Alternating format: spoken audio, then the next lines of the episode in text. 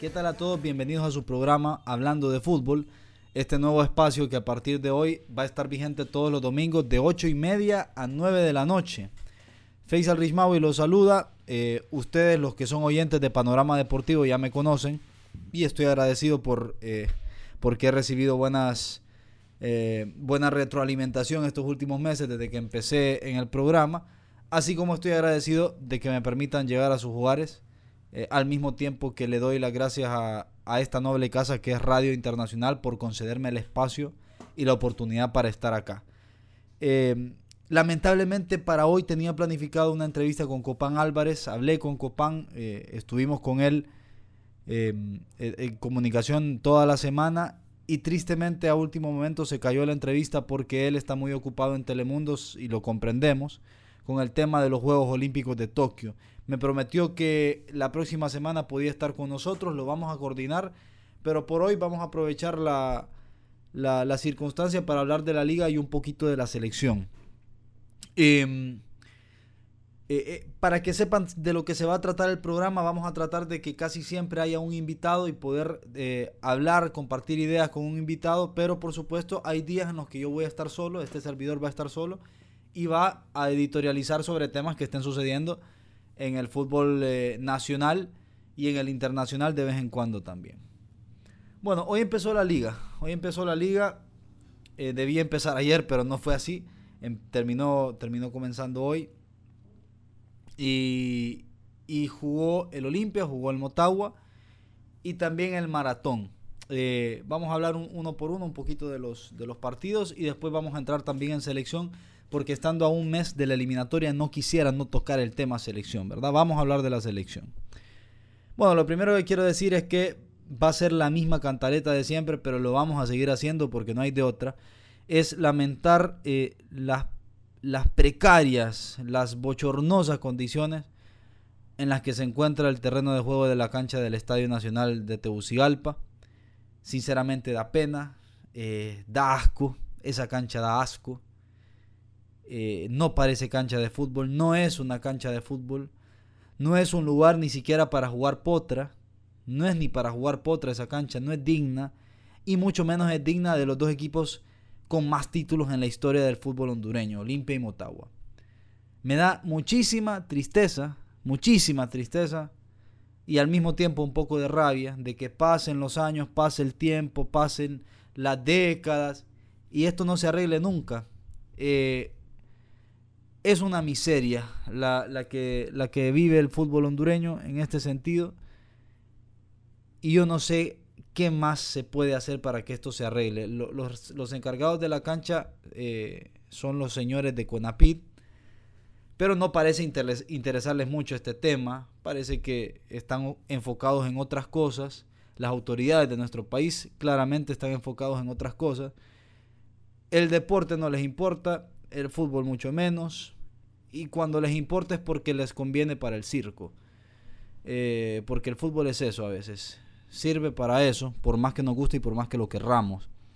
Pero bueno, no, no se va a arreglar la cancha del Estadio Nacional. Eh, dejemos de contar con eso. Aquí con lo que habría que contar es con que Olimpia y Motagua tuvieran su estadio propio. O por lo menos tuvieran eh, la, responsabilidad de manejar la cancha, la, de, manejar el, inmueble. Si se les otorgara a Olimpia y Motagua, eh, la, licencia para hacer, para hacer lo que quieran en ese estadio y poderlo mejorar, porque cuando las cosas son privadas, generalmente cuando no dependen del gobierno, funcionan mejor. A mí me da mucha pena que el Olimpia, siendo el Olimpia, que su dirigencia, eh, siendo una dirigencia que invierte tantas energías, tanto dinero, que le meten tanto amor a este equipo, que no puedan que no les importe, que no muestren el más mínimo interés en arreglar este problema, porque este problema es de años, este problema no es de ahora.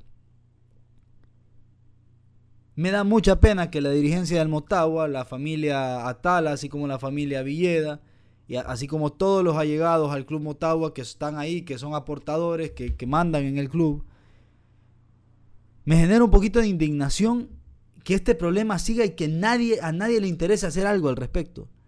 ¿Será que tu juguete favorito, tu, tu equipo consentido, que es el Olimpia, el Motagua, tu, distracción favorita, porque esta gente, si hay algo que hay que reconocerles, es el amor que le tienen a sus equipos. Tomarán mejores y peores decisiones, pero de que le tienen amor a los equipos, le tienen amor. Sin embargo, pareciera que con el tema canchas, ese sentimiento, ese valor afectivo que sienten hacia su club, eh, se lo pasan por el arco del triunfo. Cuando se trata de canchas, no les importa en lo más mínimo, no les importa. ¿Cómo puede ser que, yo, siendo dirigente de Olimpia, siendo dirigente de Motagua, vea y permita que mi, que mi, equipo, mi amado equipo, juegue en un campo de, de juego tan asqueroso todos los fines de semana? Tan malo, tan en pésimas condiciones, tan indigno. Si no lo querés ver por el lado de la dignidad deportiva, míralo por lo menos por el lado del marketing. Es una pésima imagen la que das. Como club, si todos los domingos en televisión eso es lo que se mira, ahí es donde jugás. Está mal por todos lados. Y ni hablemos del peligro al que se someten los jugadores cada fin de semana jugando en esos tierreros, potreros, asquerosos. Porque jugar en una cancha de esas es un peligro también los futbolistas se lesionan, te puedes doblar el tobillo, puedes pisar mal, te puedes resbalar, eh, le puedes pegar mal a la pelota, puedes caer mal en una y te terminas doblando la rodilla, te, te, lesionas eh, por seis meses y cuando volvés ya no sos el mismo jugador. Qué vergüenza, sinceramente, qué vergüenza las condiciones en las que se vio el campo de juego eh, en el que jugó hoy Motagua. Qué asco, perdón. Eh, utilizo la palabra asco y siento que me estoy quedando corto. Pero me, quedo corto porque si yo dijera todo lo que pienso y todas las palabras que se me ocurren decir para esa cancha y para quienes la manejan, quizá me sacan del aire. Entonces, mejor me quedo en eso. Qué asco. Y qué pena que esto a nadie le importe, qué pena que la liga no tome cartas en el asunto, porque yo como liga por lo menos pudiera decir, si tengo autoridad, en esa cancha no se juega hasta que no se arregle. Y lo siento, Olimpia y Motagua me buscan a dónde más jugar los partidos. Pero bueno, no le importa a las autoridades gubernamentales y no le importa tampoco a las autoridades futbolísticas. Esto es lo que hay. Ahí es donde van a jugar fútbol esta temporada, una temporada más Olimpia y Motagua. Cada partido que pasa cada partido que pasa jugando en esa cancha es un día más de retroceso para nuestro fútbol. Ni les cuento sobre el espectáculo.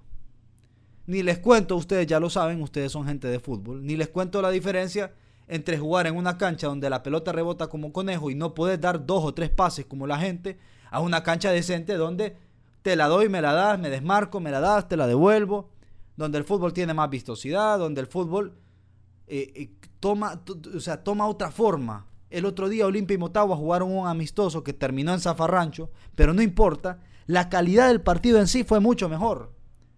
Desde lo visual hasta el contenido de lo que pasó dentro de la cancha. ¿Por qué? Porque ya no estás jugando, porque ya estás jugando en una cancha profesional. Es, es, otro deporte el que se, el que se jugaba entre, entre lo que se juega en el Nacional y lo que se jugó el otro día en Estados Unidos en un amistoso sinceramente parecía otro deporte. Es más, yo creo que en el Nacional, en el Estadio Nacional de Tegucigalpa no se juega fútbol. Y en otras canchas de Honduras también. Pero eso, a, eso que se juega todos los domingos en determinada zona geográfica de la capital de Honduras, a eso no se lo puede llamar fútbol. Eso es otro deporte. Otro. Y qué lástima que, que convivamos con eso. Qué lástima. Y nuevamente, qué asco. Cambiemos de tema. Vamos a, lo, a un poquito a lo futbolístico. Eh, bueno, eh, el, Motagua en este partido no jugó con la mayoría de sus titulares. De hecho, hicieron falta muchos porque, según la, tendencia, aquí lo que, yo interpreto es que obviamente los jugadores que fueron seleccionados nacionales, como no hicieron pretemporada, eh, Diego Vázquez prefirió no hacerlo jugar. De todas maneras, ganó cómodamente Motagua, ¿verdad? Pero no fueron titulares ni Moma Fernández, ni el Colocho Martínez, ni Camellito, ni los dos Meléndez, ni Diego Rodríguez, ni Decas. Eh, de todas maneras, ganó bien Motagua como debía de hacerlo, dejó buenas sensaciones. Este, este jugador, el hijo del nene Obando, dejó, dejó buenas sensaciones. Y también el, eh, el, el, que se llamaba Jason, se me escapa el apellido, el, el cipote que jugó de contención. A ver, a ver si lo encuentro acá. Ah, Jason Sánchez. Eh, dejó algunas buenas sensaciones también Jason Sánchez. Me parece que es un 5 que tiene mejor trato de pelota que, que Castellanos. Así que por ahí si, eh, si se empeña y si sostiene una consistencia, una disciplina, por ahí se pueda quedar con el puesto. Eh, pero estuvo viendo lo de Motagua, el gol de Gómez, golazo. También me gustó el gol de, de Moreira. Yo creo que en general bien. Me gusta que haya sido titular Villafranca. Villafranca es es un buen proyecto de delantero que se consolidó muy bien en el Vida, después no lo hizo en Motagua, esperemos que esta vez lo pueda hacer. A mí me gusta ese delantero, me parece que tiene condiciones interesantes. Eh, técnicamente es, es, un jugador interesante, el, delantero Villafranca. Así que bueno, eso fue. Eh, le ganó Motagua a Platense 3 a 0, le ganó bien. Y, yo creo que Motagua sigue perfilado para ser el segundo en la contienda de favoritos para quedarse con el campeonato nacional. Seguimos sosteniendo que fútbol es fútbol y puede pasar cualquier cosa, pero el favorito por plantel y por lo que viene haciendo y por el proyecto que lleva sigue siendo Olimpia. Olimpia está en, la primer, el primer escalón de, favoritos para quedarse con el torneo, para, para poder campeonizar después está Motagua y en, una tercera línea está Real España. Que bueno, ya vamos a hablar un poco de Real España. Pero en esa tercera línea estaría Real España y después eh, le seguiría Maratón, que Maratón se reforzó bien. Eh, armó un cuadro competitivo para poder pelear y después vamos a ver cómo, cómo va encajando todo eh, con el entrenador, el Tato García. Pero bueno, Ganó Motagua, ganó Motagua y me parece que tiene plantel. Vamos a ver cómo se adaptan este montón de caras eh, relativamente nuevas eh, que, vamos a empezar a ver. Vamos a ver cómo se adaptan y vamos a ver si le dan al Motagua eh, ese plus que necesita para poder para poderle pelear el título al Olimpia de Pedro Trolio, que bueno, hasta ahora lleva tres, tres, torneos imbatibles, ¿verdad? por el lado de Olimpia hoy no jugó perdón, no estuvo Pedro Trollo en el banquillo de suplentes, está castigado. Eh, pero bueno, el Olimpia también ganó con, relativa tranquilidad. Me gustó lo de, lo de Carlitos Pineda. Eh, este Carlitos Pineda yo lamento mucho que se haya lesionado. Hablando de canchas que no sirven, hablando de canchas que no sirven, eh, me parece, si no me falla la memoria, que se lesionó porque pisa mal en, esta, en esa cancha asquerosa del, del Estadio Nacional. Eh, Qué lástima que le pasó eso porque yo siento que si él hubiera sostenido el ritmo que llevaba, el nivel que llevaba, era un jugador para hacer un mejor juego olímpico y quién te dice que no era para salir exportado. Me gusta mucho Carlitos Pineda, me gusta mucho. Es el futbolista más inteligente, me parece, del fútbol hondureño, el que mejor entiende el juego. Es técnico, sabe cuándo ir, sabe cuándo frenar, se detiene, piensa, em, tiene gol. Bueno, hoy hace uno, tiene pase a gol, me parece un muy buen jugador. Quizá en lo físico, eh, para el fútbol que se juega hoy internacionalmente, le haga falta mejorar, pero el resto lo tiene. El resto sí lo tiene Carlitos Pineda y ojalá que esta sea una temporada en la que se pueda ir consolidando y pueda seguir siendo el, jugador que ha sido, ¿ah? jugador de selección. Jugador de selección, Carlitos Pineda, que no hizo un mal juego olímpico. Para mí lo hizo bien, dentro de todo lo hizo bien. Después el 6 a 0 contra Corea ya sabemos que es una tragedia futbolística. Lo voy a hablar más adelante en el podcast. Pero bueno, eh, bien Carlitos Pineda. Eh, el argentino Gastón Díaz sigue dejando buenas sensaciones. Ya dejó buenas sensaciones en aquel amistoso contra Motagua. Hoy ingresa de cambio y le sirve el, el pase a gol para Félix Crisanto que bueno, eh, supuestamente debería ser algo normal, pero cómo baja la pelota de pecho con la clase con la que baja la pelota y se la sirve a Félix, no siempre es normal ver eso en nuestro fútbol.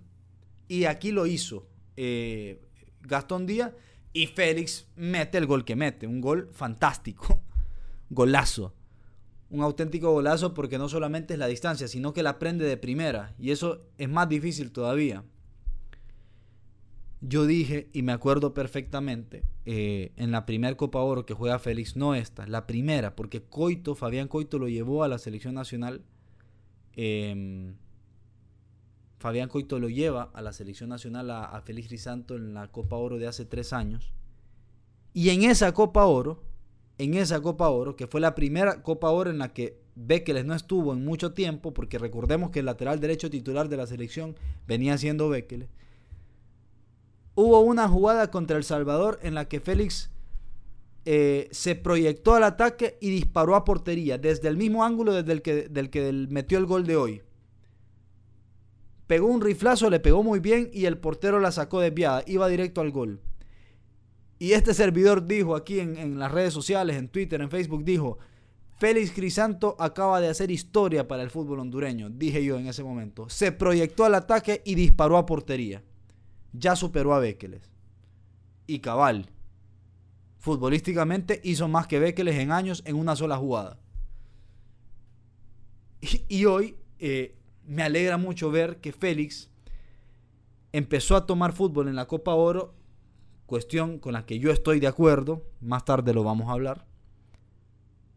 Empezó a, eh, a, tomar ritmo en la Copa Oro y hoy empieza debutando con gol en el lateral derecho del Olimpia. El titular fue Bekeles, pero sabemos que Bekeles, si Crisanto está bien, va a jugar Crisanto.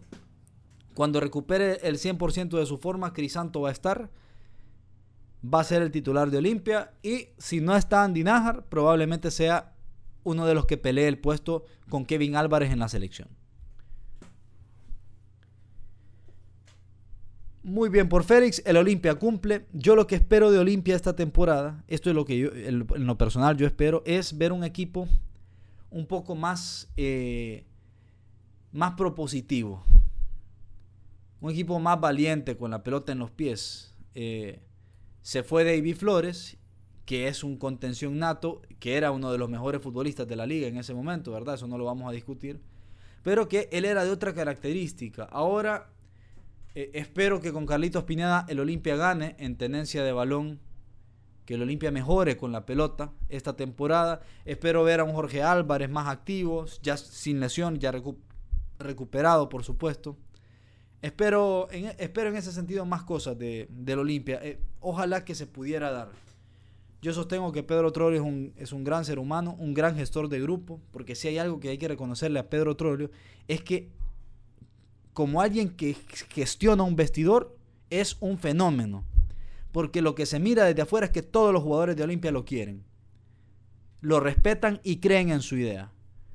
Sin embargo, yo creo que en lo futbolístico, el Olimpia, a pesar de salir campeón, el Olimpia podría dar un plus, podría dar algo más con el plantel que tiene, con los jugadores que tiene, con la historia que tiene, el Olimpia podría intentar dar un poquito más de espectáculo, no porque sea un capricho, sino porque yo siento que el Olimpia puede hacerlo. Yo entiendo que siempre manda el resultado, lo comprendo también, pero reitero, yo siento que al, a Olimpia se le podría exigir un poco más.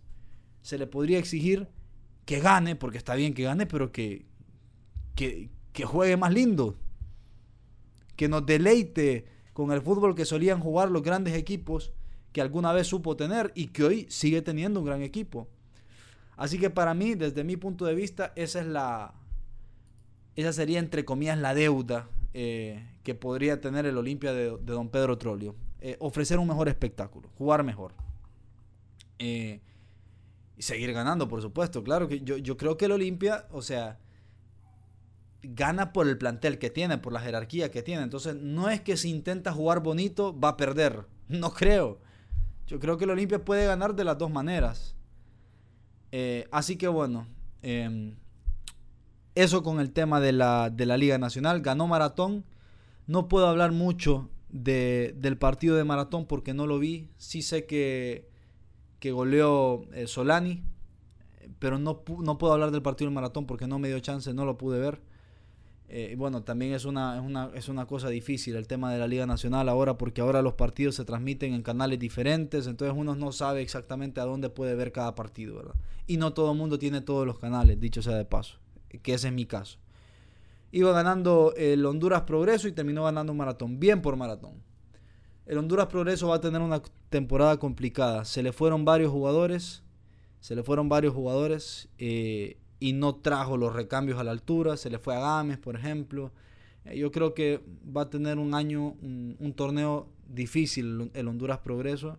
Y por el lado de Maratón me parece que, que tienen derecho a ilusionarse los aficionados del verde. Eh, tienen derecho a, ilusionarse los, los, aficionados del monstruo porque eh, su equipo se reforzó mejor, tiene un nuevo entrenador, cambio de aires hay algo de lo que dejó don Héctor Vargas y ahora van a poder seguir, ¿verdad?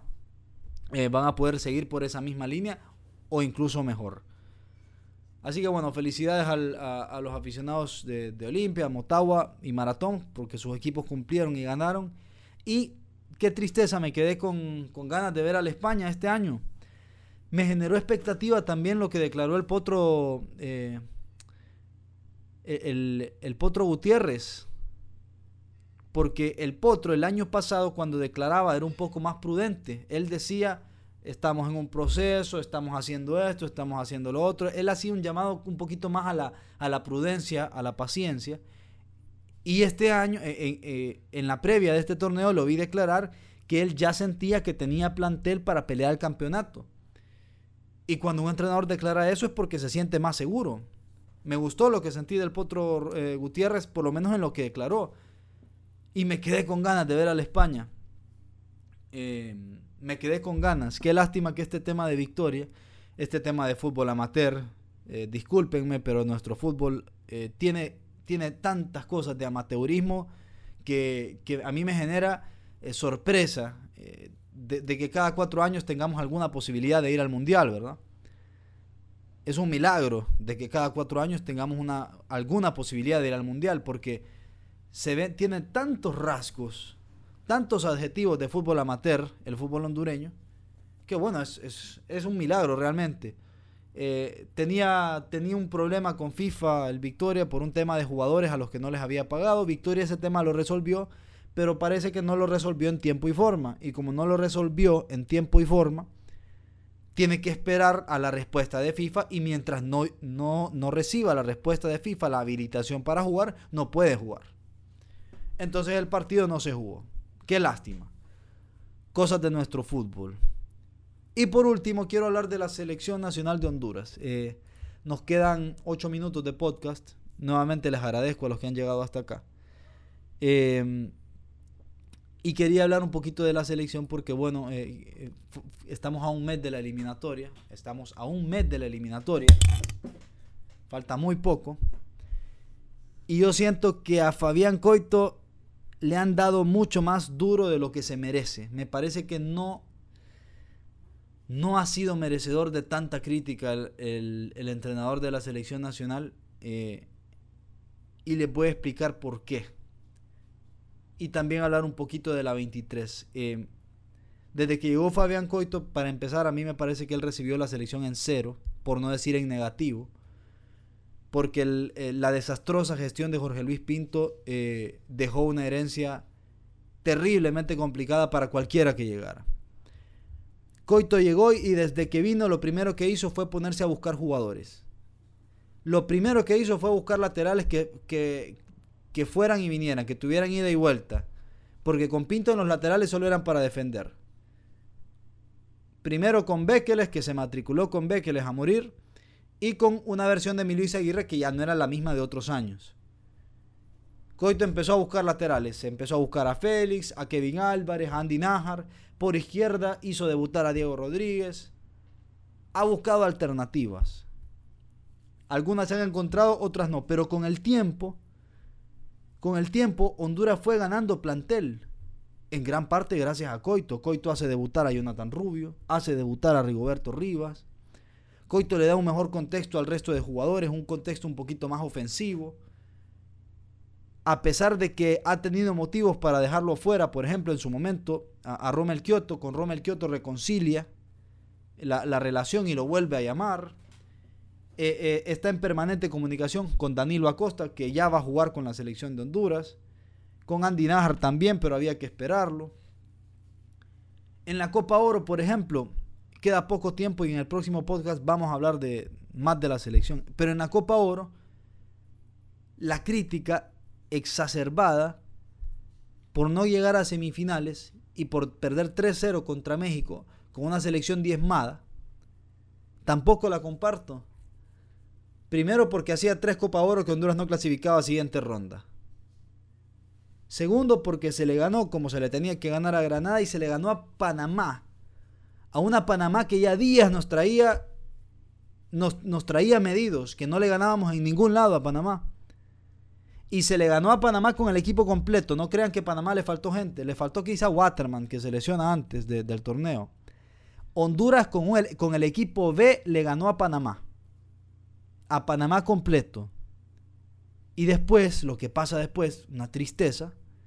Lesionados, gente con COVID. Quizás ahí hubo descuido, hay que reconocerlo.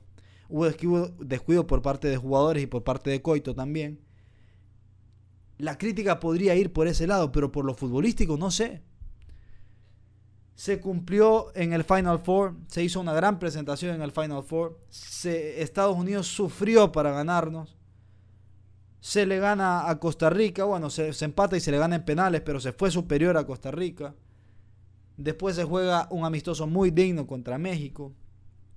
Se llega a este Final Four, se clasifica a la siguiente ronda de Copa Oros, medalla de plata eh, en Panamericanos, se clasifica a los Juegos Olímpicos, que muchos, lo tienen normalizado, pero no deberíamos normalizarlo. Es, es, un mérito llegar a Juegos Olímpicos, como se llegó superando a México en aquella gran final. Después vamos a hablar también de lo que fue el Juego Olímpico, que hay, muchas cosas que criticar también, pero en general yo veo que a Coito lo han castigado solamente por no tener currículum. Muchos se le animan a Coito a criticarlo solamente porque no tiene tanto currículum como tenía Pinto, por ejemplo. Pinto con el currículum durmió a muchos, pero la gestión de Pinto era desastrosa. Y a Pinto no le decían ni la mitad de las cosas que se atreven a decirle a Coito. Y después se pierde un partido contra México, un partido que se tenía que perder. Porque era casi imposible, era una utopía pensar en ganarle a México con Jerry Benston de punta, con casi con cinco o seis jugadores indisponibles, sin Kioto, sin Ellis, sin Muma, que eh, pintaba para, para, hacer cosas buenas en esta Copa Oro, sin, ya de por sí no era el equipo completo, ya de por sí no era el equipo completo, imagínense después sin el entrenador, sin varios lesionados y sin varias bajas por COVID. Era normal perder ese partido, era perfectamente normal. Yo lo que veo es que se encontró el plantel. Honduras encontró los defensas que van a ser, aparte de Minor, se encontraron a los defensas en José García, en Daniel Maldonado, en Meléndez. Se encontró a los porteros, ya se sabe que Buba el titular y después Mengíbar. Se encontró los laterales, por derecha va a estar Andy Najar, va a estar Kevin Álvarez, va a estar Félix Crisanto, por izquierda estará Diego Rodríguez estará Danilo Acosta y Decas, alguno más. El mediocampo se encontró David Flores, Alex López, Pinedita, Jorge Álvarez, eh, Kervin Arriaga. Hay plantel para luchar en la eliminatoria. La delantera, Kioto, Ellis, Choco, Rivas, Jonathan, algún jugador más que se vaya agregando. Yo sé que se me están escapando nombres. Eh, Edwin Rodríguez, ni hablar. que, llegó en la selección y se consolidó rápido. Pero para la eliminatoria, a mí no me preocupa lo que pasó en la Copa Oro. El, análisis no va por ahí porque lo que pasó en la Copa Oro fue un caso aparte. La convocatoria de la Copa Oro fue un caso aparte porque estaba la 23 y la mayor al mismo tiempo. Y porque también yo comprendo que se quiso darle pretemporada a Roches, a Choco y a Jonathan. Lo comprendo perfectamente, se les quiso dar pretemporada para que se consolidara mejor en su equipo y para que llegaran mejor a la selección. Entonces, ¿por qué no le dieron eh, pretemporada a Ellis? Es lógico, porque Ellis no tenía equipo. Ellis no tenía dónde hacer pretemporada. Ellis ya no iba, ya se sabía que no iba a jugar en el Boavista. Así que bueno, me quedan segundos, me quedan 30 segundos. Les agradezco a ustedes. Yo sé que hay mucha tela más para cortar por este espacio. Les agradezco por escucharme, por permitirme llegar a sus casas. Les agradezco nuevamente esta radio y esperemos que se vengan muchos más episodios de Hablando de Fútbol. Eh, Faisal Rishmawi los, los saluda, les mando un fuerte abrazo y les deseo un feliz inicio de semana.